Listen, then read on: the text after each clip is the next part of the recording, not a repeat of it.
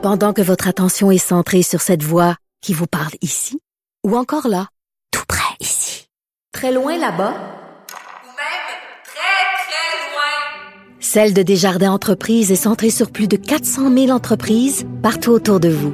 Depuis plus de 120 ans, nos équipes dédiées accompagnent les entrepreneurs d'ici à chaque étape pour qu'ils puissent rester centrés sur ce qui compte, la croissance de leur entreprise.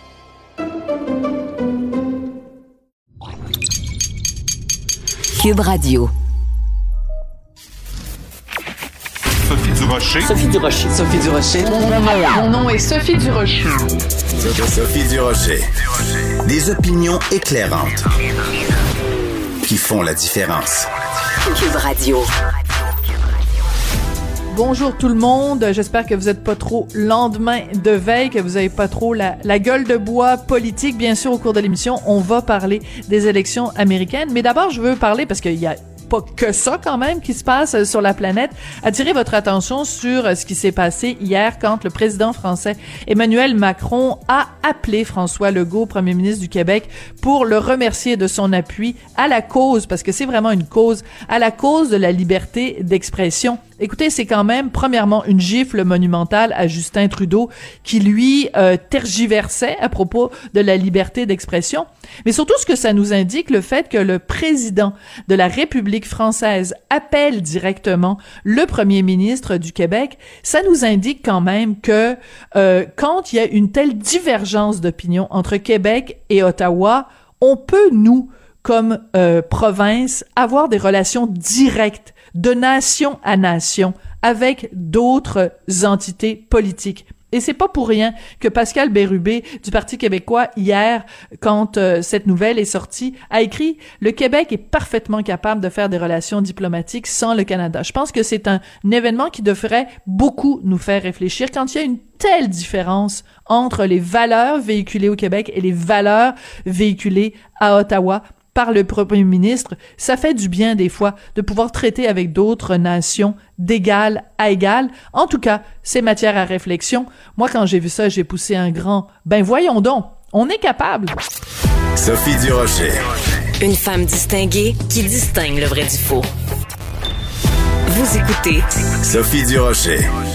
Est-ce qu'on devrait parler des États-Unis d'Amérique ou des États désunis d'Amérique au lendemain de cette élection dont les résultats sont un énorme point d'interrogation? On va en parler avec Normand Lester, qui est blogueur au Journal de Montréal, Journal de Québec, et qui est auteur du livre, j'adore le titre, Stupide et dangereux, les États-Unis à l'ère de Trump aux éditions du journal. Bonjour Normand. Bonjour, ben ça confirme un peu la thèse de mon livre, ce qui est Absolument. actuellement. Alors, Euh, quand tu, tu regardais, euh, Normand, euh, les résultats, ben les l'absence de résultats, en fait, des élections hier, étais-tu surpris que la course soit si serrée? Et surtout, étais-tu surpris que euh, euh, Donald Trump n'ait même pas attendu la, la- qu'on ait colligé tous les résultats des votes pour se dire déjà gagnant? J'étais, j'étais surpris. Je pensais vraiment que, que Biden pouvait compter donc sur, euh, par exemple, les banlieues et, et les femmes blanches qui s'étaient retournées contre lui, qu'il pouvait compter euh, sur les euh, euh, minorités et en particulier en Floride euh, sur euh, les hispaniques et les noirs. Eh bien, ça n'a pas été le cas. Obama n'a pas réussi à convaincre les Afro-Américains de sortir et d'aller voter, et particulièrement en Floride, euh, les hispaniques qui viennent surtout de Cuba et qui sont anti-castristes ont voté pour Trump justement à cause de, de, de son anti-communisme. Alors, mais les- évidemment, c'était beaucoup plus serré et encore une fois, les sondages euh, se sont trompés parce qu'encore Ben oui. une fois, on n'a pas tenu compte et, et- et c'est ça, il y a eu une participation électorale sans précédent aux États-Unis et il y a euh, parmi cette euh, hausse de participation électorale un grand nombre de partisans de Trump et tout ça, bien sûr, encore une fois, ça a faussé euh, les prédictions. Et puis, ben là, les États-Unis se trouvent dans une situation volatile et dangereuse. Euh, tu l'as entendu hier Mhm. soir, Ben Trump oui. a dit j'ai gagné, on m'a volé l'élection et puis je reste à la Maison-Blanche. Bien sûr, euh, au cours des, euh, euh, des prochains jours, des prochaines semaines, il va y avoir des contestations judiciaires, même si Biden est déclaré gagnant dans les prochains jours, Trump va contester ça devant les tribunaux. Ça va prendre un certain temps. Ça va devoir aller jusqu'en Cour suprême. Et on le sait, en Cour suprême, les républicains, maintenant, sont assurés d'une majorité. Ils ont nommé récemment deux juges conservateurs. Mhm. Alors, on peut penser donc que ces gens-là vont avoir un préjugé favorable à Trump et aux républicains s'il y a des, s'il y a des contestations judiciaires qui vont se rendre en Cour suprême, ce qui me semble tout à fait évident. Et bien sûr, ça, ça l'accroît les tensions sociales euh, dans l'ensemble euh, du pays. Et on le sait, il y a des milices armées d'extrême droite pro-Trump hum. qui existent dans la majorité des États américains et qui n'attendent, dans le fond, euh, qu'un ordre de leur fureur là, pour intervenir. Oh c'est pour ça. C'est pour ça que ton livre s'appelle Stupide et dangereux. C'est ce, ce danger-là, il vient de là. Mais écoute, Normand, ce que j'aimerais comprendre avec toi aujourd'hui, c'est comment se fait-il que euh, le, le, parce qu'on parle même pas juste de contestation des votes, on parle du fait que le soir des élections, on n'a même pas réussi à comptabiliser des millions de bulletins de vote, entre autres ceux qui ont été envoyés par la poste. Et j'entendais euh, un, analyste, euh, enfin je pense même, non, excuse-moi, c'est Bernie Sanders euh, du Parti démocrate qui disait que traditionnellement, enfin que l'opinion le, générale acceptée, c'était que les, les démocrates avaient plus tendance à voter euh, euh, par la poste et que les républicains, eux, avaient plus tendance à se présenter en personne dans un bureau de scrutin, ce qui peut expliquer qu'hier soir, ben il y avait euh, vu qu'on n'avait pas pu euh, analyser tous les votes euh, euh, envoyés par la poste que ça donnait peut-être plus un avantage numérique aux républicains. Mais comment on en arrive à une situation comme ça? C'est absurde dans le pays un des pays les plus puissants au monde qu'on soit même pas capable de, de coller les shots comme on dit. Sais-tu pourquoi? Tout simplement parce qu'il n'y a pas un système national des conventions qui s'applique partout aux États-Unis sur la façon de procéder euh, euh, justement euh, à, la comptabilisation des votes.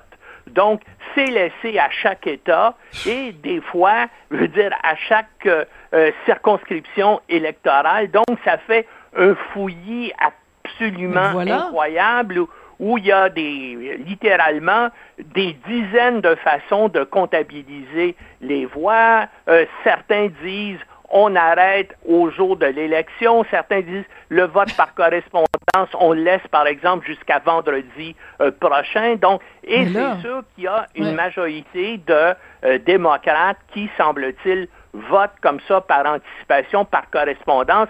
C'est pour ça que Trump, depuis près d'un an, dit le vote ben, euh, électoral va permettre aux démocrates de voler l'élection. Et là, bien sûr, il y a renchéri là-dessus euh, euh, hier soir. Et le problème avec les États-Unis, c'est d'avoir un système électoral complètement suranné, complètement ben dépassé. Il faudrait que les Américains passent à une seconde république. Et, la France en a connu cinq, mais ça se fera jamais parce que les républicains comprennent que euh, les jeunes, euh, les minorités visibles sont majoritairement contre eux. Donc, eux autres, bien sûr, font tout pour conserver mm. ce vieux système électoral, par exemple. Ça, les avantages. Pas le vote populaire qui permet d'élire le président, comme dans la majorité, sinon la totalité des pays démocratiques de la planète, mais il y a un collège électoral qui a été établi au 19e siècle pour euh, donner une chance, disons, aux anciens États esclavagistes euh, euh, du sud des, États-Unis. Mais est-ce qu'il y a possibilité aujourd'hui de, de balayer tout ça, puis de mettre un système rationnel, c'est-à-dire un système uninominal à deux tours Voilà. euh, qui tient compte du vote populaire, ben comme comme on a en France, En comme on France, a un peu partout. exactement. Ben c'est pas possible de le faire et c'est ça qui est qui est terrible. Les Américains sont pris avec un, un- un système qui font qui ne fonctionne pas, qui n'est pas vraiment démocratique et pour les, en tout cas, il n'y a pas de volonté politique pour changer ce système-là. Oui. Écoute, je veux qu'on revienne. Tu as parlé tout à l'heure du vote euh, hispanique et euh, je regardais des commentaires de différentes personnes, dont euh, et aussi là Alexandra Hortazio-Cortez.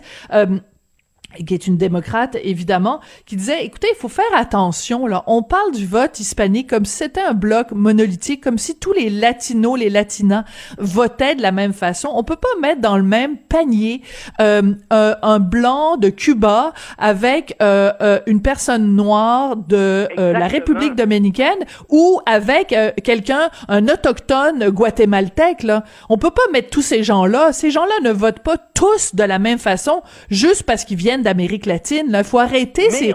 ces... Oui. Oui, vas-y. Mais on peut discerner euh, deux blocs parmi les hispaniques. D'un côté, il y a les hispaniques d'origine cubaine et portoricaine qui sont concentrés euh, euh, en Floride et ces gens-là ont tendance à être démocra- à, être pro-trompiens parce que euh, euh, les Cubains, bien sûr, Ben c'est oui. des gens qui ont fui euh, Cuba, Castro, et Trump manifeste, bien sûr, un- une attitude très, très dure vis-à-vis du régime de la Havane, et ça, ça lui donne l'appui, donc, des, des hispaniques d'origine euh, cubaine. Par contre, à, à Porto Rico, compte tenu de, ce de la façon dont Trump a agi avec euh, euh, les problèmes de météo et de, et de tempêtes et de tornades qu'ils ont eus, oui. eux ont tendance à être pro-Trump, comme les hispaniques qui viennent, eux, euh, du Mexique et d'Amérique centrale. Donc, c'est c'est deux blocs euh, différents euh, parmi les hispaniques. Et Ocasio-Cortez a raison de dire qu'il n'y a pas unanimité. Il y a même, justement, des divergences à ce niveau-là euh, fondamentales où les, où les gens d'origine cubaine, eux autres, ben, sont très favorables à Donald Trump. Oui. Écoute, Et, je... et- c'est ce qui Oui. lui a permis, comme je t'ai dit, de gagner Oui, oui, tout en à fait. Floride. En Floride, absolument. C'est très important de, Et, de, et- de l'autre le chose rappeler. surprenante en Floride, c'est qu'on s'attendait, parce que tous les sondages l'indiquaient, que les, so- les, les 65 ans et plus allaient être pro-Trump, mais en Floride, les retraités, hein, parce qu'il y a une masse est très, très importante de retraités qui Oui. viennent euh, ben, du Québec notamment, mais surtout des États du euh, nord-est des États-Unis. Et ces gens-là n'ont pas fait la différence. Est-ce que c'est parce qu'ils sont pas allés voter? Est-ce que c'est parce qu'ils n'étaient pas aussi pro-Trump qu'on le, disait? Il va falloir voir dans les, mois qui viennent l'analyse détaillée des résultats. Oui, écoute, il y a quelque chose de, très important dont on doit parler, c'est euh, de la vivacité d'esprit de Joe Biden. Je m'explique. Il est arrivé euh, à plusieurs moments au, au cours de la campagne. euh, D'abord, il faut le dire, Joe Biden a été très peu présent en campagne. Là, il s'est beaucoup moins déplacé, il a beau, été beaucoup moins sur le terrain que, que Donald Trump. Mais à, à différents moments pendant la campagne, il a eu euh, des trous de mémoire. Il se souvenait plus comment s'appelait Donald Trump. Il l'appelait George. Il y a eu différents troubles de comportement. Et il y en a eu un en particulier hier à Philadelphie, euh, où il était devant des partisans et il voulait leur présenter sa petite fille. Et à la place, il a présenté cette jeune fille qui était à côté de lui comme étant son fils, Beau Biden, qui est mort il y a cinq ans. Alors on écoute l'extrait, puis je veux que tu le commentes par la suite, Normand. This is my son, Bo Biden, who a lot of you helped elect to the Senate in Delaware. This is my my granddaughter, Natalie.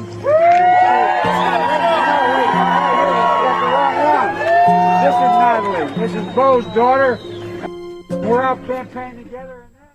Alors, il s'est trompé, ça n'était pas... Euh, il, a, il a commencé par l'appeler Beau euh, Biden, donc, euh, mais en fait, c'est son fils qui est mort euh, il y a cinq ans. Il a dit aux gens, ben, je, mon fils que vous connaissez bien, puisque vous l'avez élu sénateur du Delaware, Beau Biden n'a jamais été sénateur du Delaware.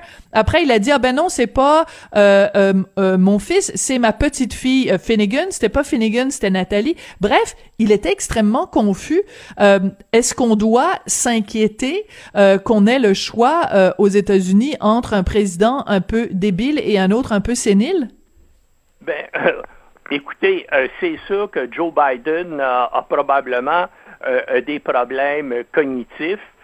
maintenant, on regarde donc d'un côté, peut-être que Biden a, des problèmes justement où il oublie des choses, il y a un peu de confusion, mais est-ce qu'il est dangereux ben, je pense qu'il n'est pas dangereux. Puis il y a quelqu'un, je pense, de compétent, Kamala Harris, pour le remplacer si jamais durant euh, la présidence il ne peut plus assumer ses fonctions. Ben moi, Kamala Harris, je la trouve que c'est une, que je trouve que c'est une femme euh, compétente et qui est très apte à assumer les fonctions présidentielles. De l'autre côté, là, il y a un type avec peut-être pas des problèmes cognitifs évidents, mais des problèmes de santé mentale manifestes. C'est un mégalomane, euh, euh, un narcissique malfaisant. Euh, donc, c'est un, fou qui joue avec des allumettes. Et entre le choix des deux, entre un fou qui s'amuse à jouer avec des allumettes sociales et quelqu'un qui a de légers problèmes cognitifs, ben, mais qui a comme second, seconde Kamala Harris, une femme énergique, jeune et compétente, ben je pense que, euh, veut dire, euh, euh, c'est évident que le, que le choix des gens aurait dû aller de ce côté-là. Ouais. Non, mais la raison pour laquelle je soulevais ça, c'est bien sûr, ça n'est pas comparable, mais il reste quand même que dans la couverture médiatique, euh, les les ce qu'on appelle les mainstream media, c'est-à-dire les médias de masse, ont eu beaucoup, euh, ont, eu quand même un biais euh, anti-Trump, et sur, on fait exception évidemment de, Fox News, et euh, ont pas beaucoup couvert, disons, les, les, les, faiblesses de, de Joe Biden, non? Probablement, mais quand même, on les a rapportés. Et ben, vous vous rappelez, durant toute la campagne électorale, les républicains ont, tenté de mettre dans les médias les problèmes du fils de, de Biden euh, et ses activités en Chine et en Ukraine, où il aurait fait de l'argent et tout ça. Mais il veut dire, euh, l'élection, c'est pas le fils de Biden qui se présentait comme président, c'est Joe Biden. Et lui, c'est un type qui a une moralité, puis qui a des, euh, des antécédents éthiques irréprochables. Que son fils ait eu des, des problèmes ou qu'il en ait encore, c'est pas une raison de ne pas voter pour le père. Non, mais t'as tout à fait, t'as tout à fait raison. Euh, Normand, euh, on a beaucoup parlé du fait que bon, euh, les sondeurs, euh, les différentes euh, entreprises de sondage politique avaient pas vu venir l'arrivée de Trump en 2016. Euh, Est-ce que on peut en dire tout autant? Si c'est le cas, cette année encore qu'ils n'avaient pas prévu euh, à quel point ce serait serré. Euh, Est-ce qu'il faut continuer à croire les sondages politiques? Est-ce qu'on devrait prendre tout ça puis juste attendre le soir des élections puis faire fi des sondages? Mais, mais quand même, disons que au niveau des analyses globales, les sondeurs se sont pas euh, trompés, mais ils ont, ils ont fait des erreurs au niveau des projections et puis euh, des résultats anticipés. Et un des problèmes de cette question-là, c'est qu'il y a beaucoup de gens qui sont pro-Trump et qui ont honte de l'avouer mhm. lorsque les gens leur téléphonent ou les gens vont les voir pour demander comment ils ont l'intention de voter. Donc, ces gens-là. On les appelle les, on les appelle les shy Trumpistes, là, les, les Trumpistes gênés. Les shy Trumpistes, et, et c'est encore ça, semble-t-il. Euh, et c'est ce qui est arrivé encore euh, hier soir, par exemple. On, on était sûr qu'il y aurait un vote populaire massif, euh, peut-être le plus important dans l'histoire des États-Unis, mais on, on, ne savait pas qu'il y avait autant de shy Trumpistes donc qui allaient voter. Et ça, ça explique en bonne partie pourquoi euh, les, euh, les, sondeurs, encore une fois, mm. euh, se sont trompés.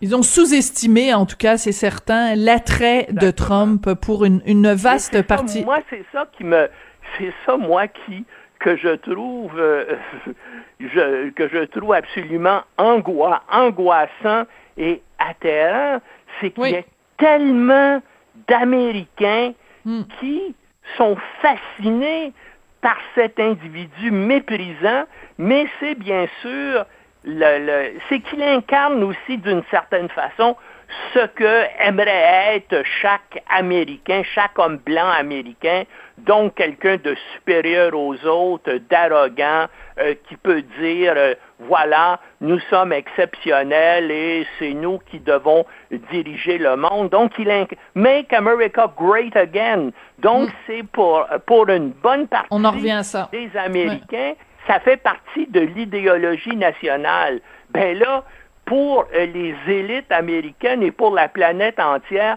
l'exceptionnalisme américain, ça devient de plus en plus très péjoratif parce que Trump en est l'exemple parfait de cet exceptionnalisme-là. Et puis, ben, c'est, un exemple absolument euh, épeurant, disons.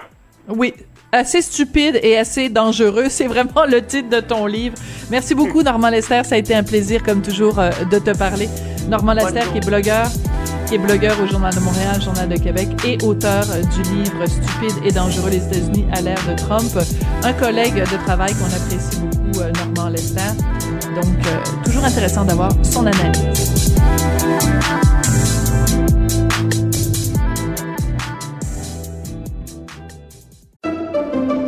Pendant que votre attention est centrée sur vos urgences du matin, vos réunions d'affaires du midi, votre retour à la maison ou votre emploi du soir, celle de Desjardins Entreprises est centrée sur plus de 400 000 entreprises à toute heure du jour.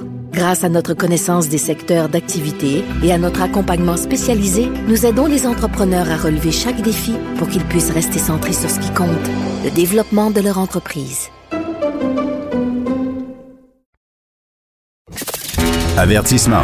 Cette émission peut provoquer des débats et des prises de position pas comme les autres. Vous écoutez Sophie Durocher. La fameuse loi 21, la loi sur la laïcité, on peut vraiment dire que c'est une loi phare du gouvernement Legault, une loi euh, vraiment importante pour le mandat de ce gouvernement, mais depuis lundi se déroule au Palais de justice de Montréal le procès de la loi 21, la contestation judiciaire de cette loi-là. On a pu entendre euh, depuis euh, le début des témoignages de d'enseignantes de différentes confessions religieuses, essentiellement musulmanes et sikhs, qui dénoncent le fait que cette loi-là, à leurs yeux, est une loi injuste. Qu'en est-il? On va en parler avec Maître Guillaume Rousseau, qui est avocat du mouvement laïque québécois. Maître Rousseau, bonjour. Bonjour. Maître Rousseau, c'est important de spécifier que dans ce procès, donc, il y a euh, différents euh, regroupements, différents organismes qui contestent la loi. Et du côté de ceux qui la défendent, il y a évidemment le gouvernement du Québec et il y a le mouvement laïque euh, québécois et euh, un autre rassemblement. Est-ce qu'on peut dire que les, les, les, les personnes ou enfin les organismes en présence, que c'est pas un petit peu David contre Goliath? Parce qu'on a l'impression que les moyens de défense sont moins imposants que les moyens d'attaque. Euh, je dirais oui et non. Oui, dans le sens que euh, du côté des opposants à la loi sont près d'une vingtaine, dont des organismes très puissants, très bien financés, comme la Commission canadienne des droits de la personne. Donc, euh, le fédéral est intervenu par une voie un peu euh, un peu directe, donc l'État fédéral. il y a une commission scolaire, English Montreal, donc encore là, beaucoup de, fonds publics, il y a des syndicats. Donc, vraiment, il y a beaucoup de groupes puissants ils sont nombreux de l'autre côté. De notre côté, on est quatre groupes, un qui compte plus ou moins là, parce que sont amis de la Cour puis arrivent à la toute fin seulement pour plaider. Donc, essentiellement, on est euh, on est trois. Le mouvement laïque québécois pour les droits des femmes, donc deux organismes qui ont très peu de moyens, mais on a le procureur général du Québec, donc l'avocat du gouvernement, qui a quand même une certaine équipe, qui a déposé un certain nombre de rapports d'experts. Alors, ça vient un petit peu équilibrer les forces, mais n'en demande pas moins, effectivement, qu'ils sont beaucoup plus nombreux en termes d'avocats et d'experts et, de, de fonds de l'autre côté. Du côté euh, de ceux qui s'y opposent, c'est assez surprenant de retrouver, par exemple, la Fédération autonome de l'enseignement, surtout quand on sait que euh, lors de différentes consultations auprès de leurs membres, euh, majoritairement les membres de ce syndicat se disaient en faveur de l'interdiction de port de signes religieux chez les enseignantes. Est-ce que c'est quelque chose que vous pensez qui doit être soulevé au moment de de, la, de leur comparution? Quand ils vont venir, euh, ces gens-là, témoigner? Euh, non, je ne pense pas dans le sens où c'est un argument qui est fort intéressant et euh, je pense que dans le débat politique, ça a sa place et je pense que si les, gens du, syndicat de Fédération autonome de l'enseignement devaient aller donner des entrevues quoi dans les médias, c'est une bonne question à leur poser, mais juridiquement parlant, à partir du moment où ils ont été reconnus par le tribunal comme ayant l'intérêt juridique pour intervenir, à ce moment-là, ben, c'est leur avocat parle en leur nom et peu importe ce qui s'est passé au niveau de, de, la démocratie interne ou de l'absence de démocratie interne, nous, c'est pas quelque chose hmm. qu'on peut soulever, c'est pas pertinent juridiquement. D'accord. Alors donc depuis euh, que le, le, procès a commencé, depuis que la contestation euh, a commencé lundi, on a entendu euh, le témoignage de différentes enseignantes, donc plusieurs de confession musulmane. On a entendu également une enseignante abri de corps qui elle est, est sikh et porte le turban. Et ces femmes disent toutes la même chose, que c'est une loi injuste et qu'elles se sentent exclues de la société québécoise par cette loi. Quels sont vos arguments, vous, du côté du mouvement laïque, pour défendre la loi 21 et pour dire qu'au contraire, elle n'exclut personne? C'est quoi vos arguments? Donc, il y a deux choses. Concernant les, témoignages de cette semaine, évidemment, il y a des, sentiments de, ces femmes-là contre la loi et tout, puis on respecte ça tout à fait, mais au-delà des sentiments, il y a les faits. Puis les faits, c'est que ce sont ces dames-là continuent de travailler euh, dans le système d'éducation, que ce soit au niveau des écoles privées, où la loi sur euh, la règle de l'interdiction du port de signes religieux ne s'applique pas, ou encore il y a des dames qui ont des droits acquis prévus par la loi. Donc, il n'y a pas de témoignage de femmes qui, auraient, été congédiées au cause de la loi, de choses comme ça. Donc ça, je pense important de, le préciser. Ça, ça, fait un petit peu partie de nos arguments, finalement, de dire que la loi trouve un, espèce d'équilibre en essayant de respecter dans, dans une large mesure euh, le libre exercice religieux de, de, certaines personnes, euh, de certaines enseignantes, par exemple, dans les écoles privées. Mais d'un autre côté, euh, nous, notre principal argument, c'est vraiment la liberté de conscience des parents et des élèves. De manière générale, des bénéficiaires de, services publics, là, mais on se concentre beaucoup sur la question des, des, écoles. Donc, nous, la semaine prochaine, on aura nos témoins, des parents d'élèves dans les écoles publiques qui viendront dire que pour eux, c'est important d'avoir une éducation laïque et donc avec des enseignants qui ne portent pas de, signes religieux. Sinon, c'est contraire à leurs convictions et ça va nuire à la relation pédagogique entre l'enfant, l'enseignant, l'enseignant et le parent. Oui, mais euh, Maître euh, Rousseau, c'est sûr que ce procès-là se déroule évidemment dans un cadre judiciaire, au palais de justice, mais il y a aussi la question de l'opinion publique. Et euh, si je peux me permettre, quand on parle de liberté de conscience, je pense qu'il y a énormément de gens qui n'ont aucune idée de ce que ça signifie. Alors, pouvez-vous, pour le bénéfice de tout le monde, expliquer clairement c'est quoi la liberté de conscience? Bon, ben, en, gros, il s'agit ici de s'assurer que des gens, que l'État, et l'État s'incarne par ses employés, par ses représentants, donc que l'État et ses représentants ne tentent pas d'imposer ou disons d'utiliser l'État pour faire la promotion de leurs opinions religieuses. Donc, de la même façon, par exemple, que le maire de Saguenay avait pas le droit de faire sa prière au début du conseil de ville en disant, mhm. ben voilà, moi j'utilise le conseil de ville, je suis représentant de l'État, j'utilise cette instance de l'État qu'est le conseil de ville pour faire une grande prière publique où tout le monde est, est comme invité à venir et à se lever comme si on était un État catholique. Euh, ça, ça a été interdit au nom de la liberté de conscience, au nom du devoir de neutralité religieuse. Et nous, on dit c'est la même chose pour l'enseignant de l'école publique qui est un hmm. représentant de l'État. Et s'il l'utilise pendant ses heures de travail, sa fonction de représentant de l'État d'enseignant, pour faire la promotion de, euh, de sa religion, eh bien, ça porte atteinte à la liberté de conscience des, euh, des élèves et qui, qui, qui, qui, ne voudraient pas là, de, de, ça et de leurs parents. Et très concrètement, on, peut donner deux exemples. Hein. Si vous avez une discussion en classe dans le cadre d'un cours ECR sur, sur les religions, puis on veut parler, par exemple, euh, ben, de l'islam ou de, la religion sikh, puis vous avez la professeure avec son symbole religieux, son voile ou un symbole sikh, à ce moment-là, la liberté de, l'élève d'en discuter les pour et les contre, les critiques envers cette religion et tout, euh, on sait que ça va être l'élève va se sentir brimé dans sa capacité de, réfléchir et donc de se développer et donc de, profiter de, l'école publique comme lieu euh, de débat. Donc ça, c'est un exemple assez clair. L'autre exemple, et on a déposé en cours un jugement à cet effet-là. On a déposé un jugement où, euh, c'est arrivé au Québec, une jeune fille était forcée de porter un signe religieux par sa famille et le seul endroit où elle échappait au contrôle de son père, de son fiancé, et où elle pouvait retirer son signe religieux, c'était à l'école. C'était le seul endroit où elle échappait, et ça, elle a été crue par le juge et tout, donc c'est très solide comme preuve. Et là, nous, ce qu'on dit, ben, vous voyez, lorsqu'une jeune fille est prise là-dedans, le seul endroit où elle pourra aller chercher de l'aide, c'est à l'école et c'est naturellement auprès de son enseignant, son enseignante. Il faudrait donc que cet enseignant, cette enseignante ne porte pas le signe religieux que euh, sa communauté, que sa famille tente de lui imposer si on veut qu'il y ait cette relation de confiance qui permette à cette jeune fille d'échapper à, cet enfer. Donc, à partir de ces deux exemples-là, je pense qu'on comprend bien que c'est préférable que les enseignants n'aient pas de signe religieux. Oui. Euh, ce qui est intéressant dans le cas euh, des, témoignages des femmes enseignantes qui sont venues témoigner jusqu'ici, c'est qu'elles semblent dire qu'il est totalement exclu pour elles, mais vraiment là c'est hors de question qu'elles enlèvent leur signe de religieux. Parce que c'est ça qui, que la loi prévoit. La loi ne dit pas vous n'avez pas le droit de porter de signe religieux. Elle dit simplement pendant vos heures de travail.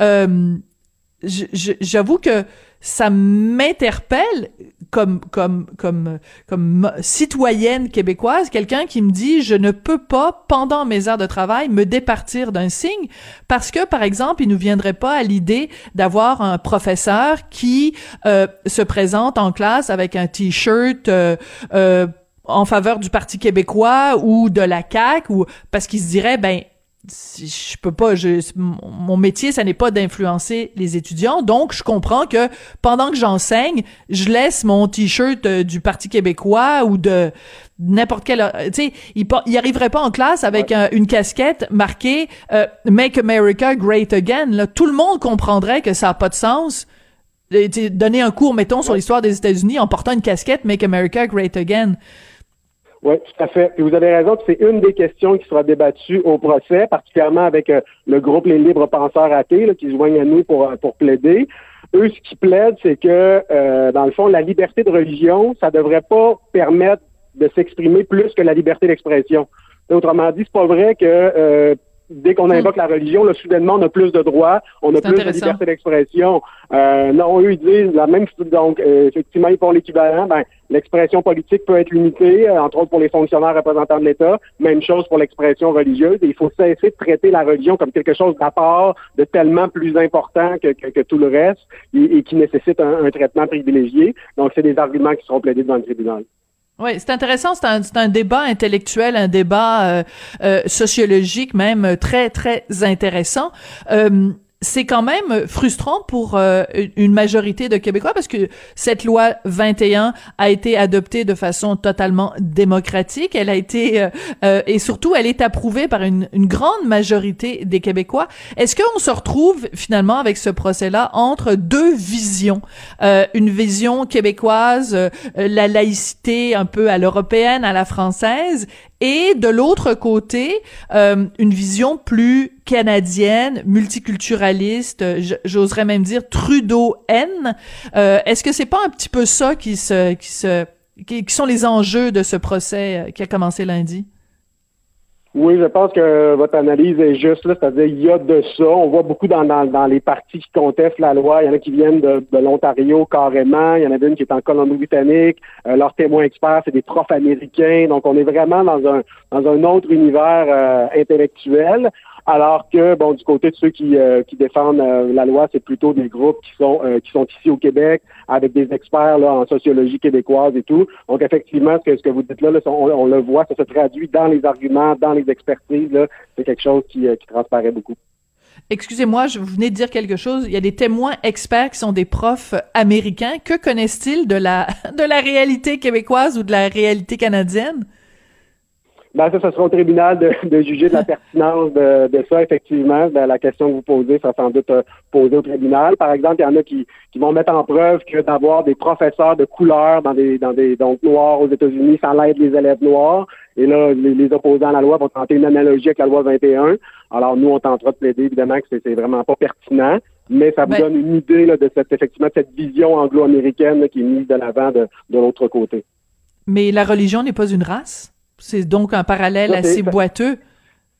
Puis ça, ça a été débattu hier lors de l'expertise de Paul Hidd, donc un sociologue de l'UQAM, qui effectivement, lui, est venu dire que finalement, derrière euh, des, sentiments pour la laïcité, ben, se cache parfois du racisme et tout, parce que religion et, et race, ça se mélange selon un certain courant de, de sociologie du racisme. Alors, c'est des, arguments qui, qui sont débattus, effectivement.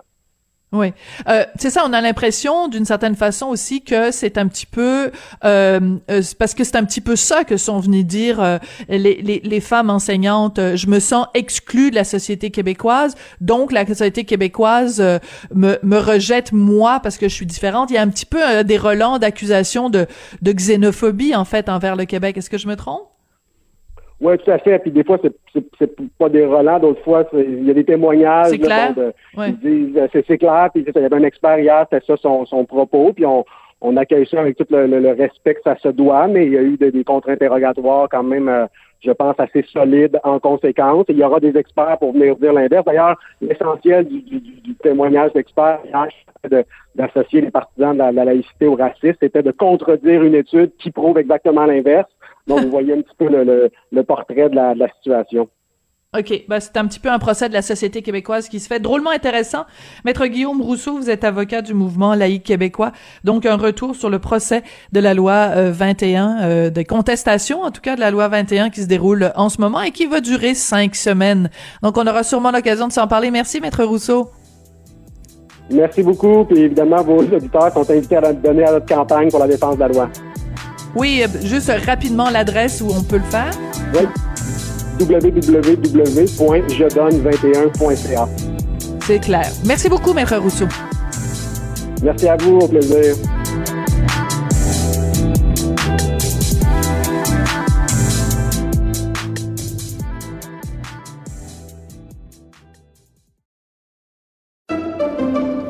Pendant que votre attention est centrée sur vos urgences du matin, vos réunions d'affaires du midi, votre retour à la maison ou votre emploi du soir, celle de Desjardins Entreprises est centrée sur plus de 400 000 entreprises à toute heure du jour. Grâce à notre connaissance des secteurs d'activité et à notre accompagnement spécialisé, nous aidons les entrepreneurs à relever chaque défi pour qu'ils puissent rester centrés sur ce qui compte, le développement de leur entreprise.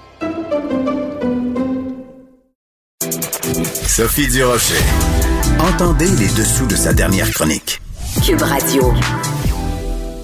Si je vous dis le nom Gwyneth Paltrow, cette comédienne qu'on a vue entre autres dans Roméo et, et Juliette, euh, vous pensez euh, peut-être aussi à son site qui l'a rendu en fait multimillionnaire, euh, le site Goop, qui est bien plus que juste un site euh, transactionnel. Bref, Gwyneth Paltrow était récemment euh, invitée virtuelle à l'événement C2 Montréal, un événement payé en- entre autres avec nos impôts quand même 2,2 millions de dollars euh, euh, de, de, de, nos, de nos taxes hein, qui ont servi euh, à payer ça. Euh, Qu'est-ce que vous en pensez, vous, de Gwyneth Paltrow? Moi, j'avais le goût, en tout cas, de demander à notre ami du mercredi, Jean Héroldi. Bonjour, Jean. Comment ça va? Ben moi, ça va très bien. Écoute, Jean, euh, Gwyneth Paltrow, donc, euh, qui a été interviewée euh, dans le cadre de l'événement C2 Montréal, on sait que normalement, pour faire une conférence, le, le, le prix de départ pour Gwyneth Paltrow, c'est 200 000 dollars, mais les gens de C2 Montréal refusent de nous dire combien elle a été payée. Euh, toi, c'est quoi ton opinion de Gwyneth Paltrow? Est-ce que tu trouves que c'est une arnaqueuse? Est-ce que c'est quelqu'un qui a de la crédibilité à tes yeux? Je trouve que ces affaires-là, il y a toujours une partie qui est bon, mais une autre partie qui est tellement, à la limite, un peu exagérée, mercantile, que là, on commence à se poser justement des questions.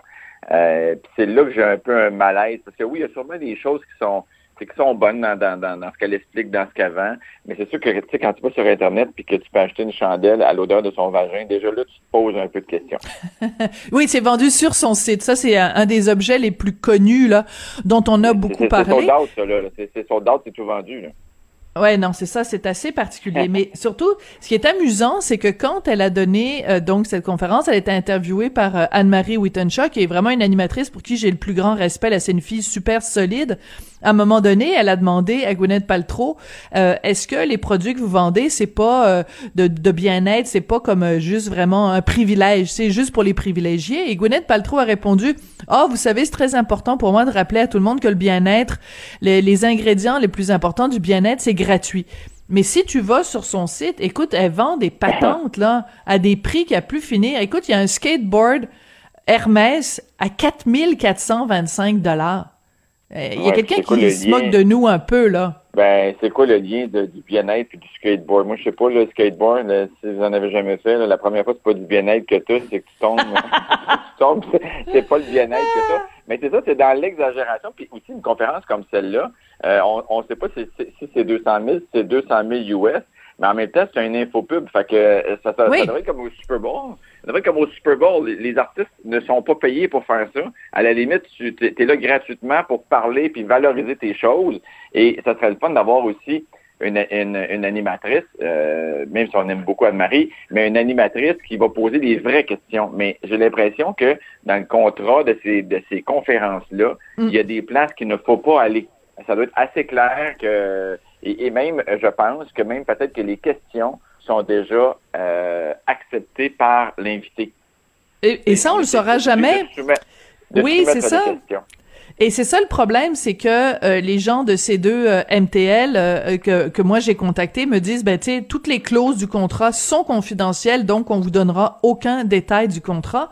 Mais écoute, c'est évident que il y a, il y a, il y avait des aspects euh, beaucoup plus euh, sombres ou beaucoup plus problématiques qu'on aurait aimé voir euh, aborder, tu sais, une vraie entrevue avec des questions difficiles, mais mais mais ça a absolument pas été abordé. Fait que c'est pour ça que quand on parle d'une info-publicité, c'est comme on a payé avec notre argent collectif à tout le monde parce que c'est financé par la ville de Montréal, le gouvernement provincial, le gouvernement fédéral et la caisse de dépôt. On a payé pour euh, euh, on, a mis des sous pour payer une femme qui est multimillionnaire pour qu'elle puisse vendre ses bébelles à, un public. C'est un peu, c'est un peu contradictoire. Qu'elle puisse s'en venir au Québec qu'il nous vendre ses bébelles des États-Unis. C'est quoi, c'est quoi notre, notre, c'est quoi notre ah. plus qu'on avait ici à entendre Gwyneth Paltrow nous parler de ses cossins qui, euh, qui, est, qui est importé, qui a rien qui est fait ici. On peut pas prendre quelqu'un d'ici qui vient nous parler de ce qui se fait ici pour encourager l'économie Surtout que je dis pas si c'était exceptionnel, euh, mais dans ce cas-là, je veux dire, c'est pas c'est pas Barack Obama, c'est pas, euh, quelqu'un qui tu sais, je ne comprends pas celle-là. Je, pense qu'il y a des gens probablement au niveau du Canada qui ont des entreprises euh, aussi et même peut-être sûrement plus intéressantes que celle de Gwyneth Paltrow, qu'on pourrait connaître beaucoup plus, qu'on aurait intérêt à connaître aussi, à encourager hmm. l'économie d'ici. Mais pourquoi ça est là? Peut-être parce que c'est le, tapage du nom Gwyneth Paltrow qui, qui est bien vu. Je ne sais pas combien de, de, gens ont acheté cette conférence-là, combien de gens étaient en ligne pour l'écouter. Euh, ça serait peut-être intéressant de savoir combien de gens l'ont écouté et à combien ça revient de la tête. Ouais, ben c'est qu'en fait tu prends un abonnement, tu prends un abonnement pour participer à ce C2 Montréal qui cette année était évidemment C2 Montréal en ligne.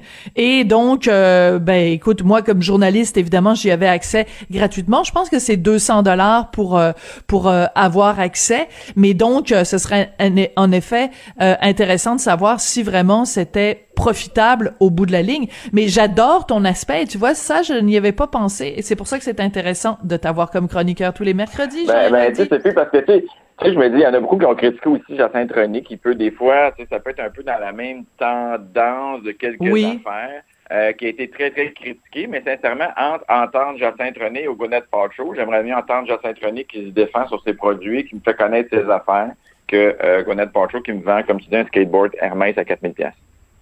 Écoute, c'est tellement intéressant ce que tu dis parce que j'ai pensé, en effet, à Jacinthe René parce qu'elle a son son entreprise donc euh, Maison Jacinthe René euh, elle elle euh, beaucoup la promotion des produits de de beauté à base de excuse-moi à base de ah d'huile essentielle. et et il y a beaucoup de gens qui lui ont reproché que c'était de la pseudoscience ou que c'était pas suffisamment documenté l'effet des produits qu'elle vendait. Or, on fait exactement le même reproche à Gwyneth Paltrow, et pourtant, euh, dans euh, dans dans l'entrevue, encore une fois, je le rappelle, un, rappelle un événement euh, très largement financé avec nos impôts. Ce, tout cet aspect-là de la pseudoscience n'a pas été abordé. Alors, euh, pourquoi on fait un traitement différent pour Jacinthe René et pour Gwyneth Paltrow? C'est une excellente, euh, c'est une excellente question. Et pour revenir à ce que... On a, toujours été, on a toujours été plus fort pour planter nos gens qui sont les plus proches que ceux qui sont les plus loin. Ça, ça va plus directement aussi. Ouais, c'est ça. Mais euh, mais c'est très intéressant aussi ce que tu dis que euh, euh, pourquoi faire la promotion de quelqu'un euh, qui euh, vend des, des, des bébelles sur la scène internationale Pourquoi ne pas, tu sais, toi comme designer, mettons, t'aurais t'aurais t'aurais peut-être aimé ça aussi te faire interviewer pour pouvoir nous parler de ta collection de vêtements de, de Noël. non, mais, ce que je veux dire, c'est que c'est comme si, par exemple. On fait une comparaison euh, en ce moment, bon, c'est, c'est, Noël bientôt, puis il y a plein de gens qui disent, ben, achetez pas, commandez pas sur Amazon, restez dans, il y a, il y a, un, y a un truc que j'ai vu passer, c'est, moi, je n'achète pas avec Amazon, j'achète dans ma zone. Et euh, je trouve que le jeu de mots est, très malin de dire, ben, profitons-en pour acheter local. Ben là, qu'est-ce qu'on fait? On est en train de donner une énorme visibilité à euh, euh, quelqu'un qui vend des patentes, ben, je suis sûr qu'il y a plein de gens qui ont, qui ont, qui ont écouté ça et qui se sont dit, bon, ben là, moi, je vais, je vais, j'ai pas les moyens de m'acheter un skateboard Hermès à 4000 pièces, mais m'aller acheter une crème à 75 dollars. Ben pendant qu'ils l'achètent là, ils sont pas en, train d'acheter, mettons euh, le parfum de Ruby Brown ou tu comprends des produits locaux là? Puis des crèmes, tu sais, des crèmes, euh, des crèmes de soins, il y en a des excellentes. Le IDC, c'est fait à Québec. Il y a plein de crèmes qui sont faites. IDC, tu as tout à fait raison. Sont faites ici au Québec qu'on peut encourager, mais souvent ces gens-là ont pas le même pouvoir, malheureusement, ont pas le même pouvoir marketing, ont pas le même budget. On est sur une petite échelle et on sait très bien que quand on fait une publicité, on vend énormément mais on n'a pas au Québec, les entreprises n'ont pas le moyen de soutenir cette publicité-là euh, à long terme. Et c'est pour ça qu'avec un nom comme le sien, c'est sûr que tout de suite en partant, c'est vendeur. Et en plus, aux États-Unis, c'est des millions et des millions de personnes. Fait que c'est sûr que pour elle, c'est super lucratif son affaire. Là. Je comprends qu'elle fait plus de films, elle n'a plus, le temps, elle n'a plus le moyen de faire des films. Mais non, c'est ça. Puis de toute façon, écoute, c'est, c'est, c'est, ça, ça rapporte euh, tellement d'argent faire ça. Alors je veux juste, juste pour qu'on s'amuse là. Tu sais, elle nous entend pas, Gwyneth, là. Ça va pas y faire de la, ça va pas y faire de la pépène, Gwyneth, là. non. Mais je continue la liste des différents euh, trucs qu'elle vend sur son sur son site comme cadeau euh, de Noël. Écoute, un bain fait sur mesure en béton, euh, auto-chauffant. Je savais même pas que tu peux avoir des bains auto-chauffants. Ça coûte 100 000 dollars. Écoute, il y a un Ouija board. Tu sais les, les, les planches Ouija là pour faire parler aux esprits. Elle vend une planche ah Ouija à 1995 dollars. Wikipédia. Ouija, ben oui, j'ai joué à ça quand j'étais jeune. ben oui, mais c'est des niaiseries. Ah pour parler aux esprits. Oui. Et un lit très spécial, un lit Goop qui euh, le prix de départ c'est 38 000 dollars américains. Mais il faut se rappeler ce que nous a dit Gwyneth Paltrow. Les ingrédients essentiels du bien-être sont gratuits et c'est la méditation, l'eau et l'air. Ben oui, Gwyneth, on te croit. Et là, pensez à la livraison aussi de ces produits-là. Là, ça part des États-Unis, ça s'en vient ici, ça c'est en prix US.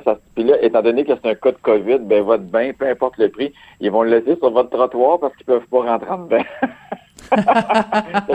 ça m'est arrivé avec un fauteuil il y a deux semaines. Ah, OK. Bon, alors tu parles en toute connaissance de cause. Attends, juste un dernier quand même, parce que c'est très drôle. Il y a un, un item sur son site Goop qui est tellement cher que euh, le prix te le donne seulement sur demande. Tu sais, il faut que tu les contactes ah. pour euh, l'avoir. Et c'est un sac à main en cuir de Tsushiya Cabane et c'est un sac pour transporter un melon d'eau. Je te jure. Je l'ai devant moi, la Tsushiya Cabane Watermelon Bag Price upon request. Écoute, c'est quand même assez, assez hilarant. Écoute, d'un sujet beaucoup, beaucoup, beaucoup moins drôle, Jean. Bon, je vais te laisser répondre à ton téléphone. Non, c'est bon. Jean, Jean euh, je sais que tu as euh, deux ados à la maison et il y a une nouvelle qui est passée cette semaine qui t'a vraiment euh, bouleversé. C'est une étude québécoise qui montre à quel point il y a un haut niveau de détresse chez mm-hmm. les ados et ça, ça te, ça t'interpelle beaucoup? Ben c'est sûr parce que bon là on a les jeunes, tu vois ma, ma plus vieille euh, commence, ben, elle est en relâche cette semaine, mais à partir de la semaine prochaine, elle est à la maison une journée sur deux parce que les secondaires 3 c'est ce qui arrive. Euh, ma petite elle a continué à l'é- à l'école en secondaire 1, j'espère que ça va continuer comme ça. Je trouve que le beat de l'école est tellement c'est plus facile. Ils veulent voir leurs amis, euh, ils ont hâte de se faire un petit chum, ils voient les petits gars qui jouent au soccer qui est cute. Tout ça là, ça fait partie de l'adolescence, hein. Mais je pense que mes, mes enfants, je pense que ça va aller parce que bon, on jase, puis j'ai du temps pour eux, puis on peut jamais, on peut jamais être sûr de toute façon. là. Moi, je dis moi, ça va bien aller, puis moi, il y aura pas de problème. Ça veut rien dire. Mais euh, ce que je veux dire, c'est qu'il faut quand même être à l'écoute de nos jeunes. Tu sais, moi, ma fille m'a dit la semaine passée, Euh, papa, j'aimerais ça aller marcher dans le vieux port. Mhm. OK. J'ai dit, mais il fait frais. Elle a dit, non, mais j'aimerais ça. Je, je me suis dit, OK. Elle a le goût de sortir, elle a le goût d'aller marcher. Il faut être à l'écoute, je pense, des parents. Et il faut prendre du temps. Parce que là, le problème qui arrive souvent, c'est que les enfants sont à la maison, les parents sont au travail et les parents n'ont pas le temps. Donc, les enfants, ce qu'ils vont manger comme il faut pour, euh, pour le midi, on ne sait pas. Ce qu'ils vont déjeuner le matin ou ils vont déjeuner avec des chips, on ne sait pas. Euh, c'est tout ça. Est-ce que les devoirs vont bien se faire? Est-ce que tout va rentrer dans l'ordre? Si on peut suivre avec l'école, puis je pense que c'est important d'aller voir le portail, s'il y a un portail à l'école, voir comment ça se passe, s'il y a des notes, s'il y a des manques et tout ça. Il faut, nous, les parents, être deux fois plus ou trois fois plus vigilants qu'avant. Et essayer de créer, je dis ça, mais je suis pas, moi, c'est ce que je pense, là, mais je suis pas, euh, je suis pas psychologue, hein, je suis loin de, là- loin de là. Euh, mais je pense qu'il faut donner plus de temps à nos enfants. Il faut créer des, euh, des moments. Il faut euh, dire, bon, OK, ça, ça te tenterait dessus, mon amour? On pourrait aller là, on pourrait aller marcher, on pourrait aller magasiner, on pourrait aller... C'est sûr qu'on est limité dans nos activités. Ben, c'est ça. Mais même à ça, euh, il faut prendre du temps pour nos enfants. Je pense que c'est la responsabilité revient à 200% aux parents présentement. Donc, Mais euh, t'as je pense tout à fait raison. qui- je pense aux enfants qui déjà, avec les parents, des fois, tu il y a des parents qui l'ont pas ou qui l'ont moins. C'est sûr que pour eux, ça va être encore plus difficile. Et les enfants à problème, ben pour eux, c'est encore plus parce que c'est sûr, là, quand tu es à la maison, que tu es tout seul, puis tu as un téléphone, puis tu as Internet, puis que Mais là, tu pars- Puis quand tu as trop de temps, Sophie, à l'adolescence, tu as des mauvaises idées. Là. ben, c'est sûr. faut pas que tu aies trop de temps. Fait qu'il faut les occuper, nos enfants. Regarde, faites-leur faire le ménage, donnez-leur deux piastres pour faire la vaisselle. Euh, il faut occuper nos enfants à tout prix. Mais tu as tout à fait raison, cette idée de, de prendre le temps, parce que c'est sûr que en temps normal, on est déjà tous euh, débordés comme, comme parents, mais avec la pandémie, il faut faire attention que nos notre détresse, parce que je pense que, tu sais, on va se le dire, là, on est tous, on est tous à bout, là, on est tous, euh, on n'en peut plus. Il faut faire attention que notre détresse nous empêche pas de voir la détresse de nos enfants. Tu sais, nous, on a euh, euh, une capacité de résilience parce que on a pu se bâtir un caractère avec les années, avec les épreuves, avec les obstacles. Mais quand t'as 10, 11, 12 ans, comment tu te l'es bâti, ta résilience? T'es t'es en train de te Ben. construire. On peut pas te demander de te reconstruire. T'es en Ben non. train de bâtir ta petite maison. J'ai, je trouve, je Ouais, vas-y. L'avantage qu'on l'avantage qu'on a, c'est que nous, on a vécu. Fait qu'on a eu, euh, on a eu plein d'expériences, des bonnes, des moins bonnes, de très bonnes. On a voyagé, on s'est promené. Là, on est comme en break. Mais pour nous, on se dit, bon, on va y revenir. Euh, ça sera pas trop long, ça va recommencer. Mais eux sont tout petits, là. À l'âge qu'ils ont, là, ils pensent que c'est la réalité, ce monde plate-là, là. Puis que Mm. là, approche pas un, puis fait pas. Dans leur tête, ils peuvent pas se dire un jour on va retomber comme avant parce qu'ils n'en ont pas eu beaucoup d'avant. Tu sais, euh, dans- tellement dans- dans la raison. jeunesse, on sait très bien qu'à l'âge adulte, on ne se rappelle pas ce qu'on a fait. On oublie rapidement. Donc, les jeunes de 10 ans, ils se rappellent pas qu'à 5 ans, ils ont été à Disney puis se sont tata, tata, tata. Fait que, ils n'ont ont pas cette expérience-là. Fait qu'il faut partir dans- que, que dans leur tête, c'est pas comme dans notre tête. Alors, c'est pour ça qu'il faut les encourager, leur rendre ça positif aussi, leur dire euh, les projets qu'on va faire. On regarde, je regarde moi présentement pour m'acheter un chien.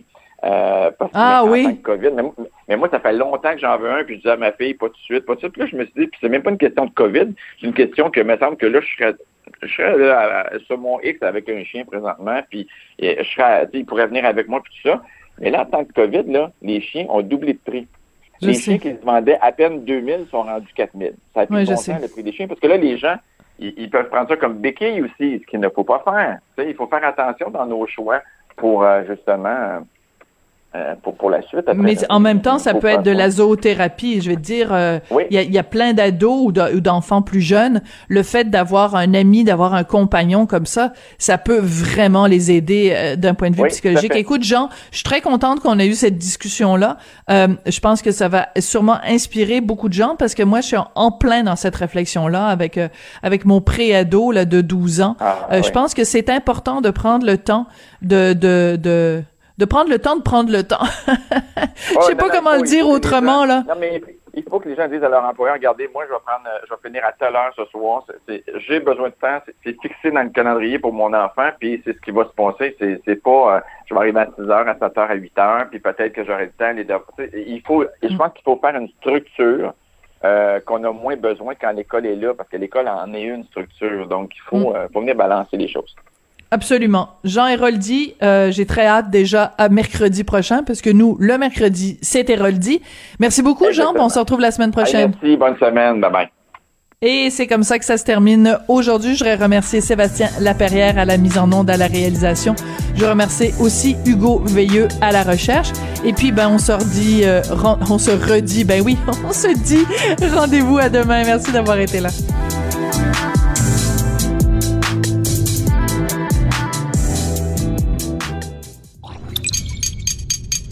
Cube Radio.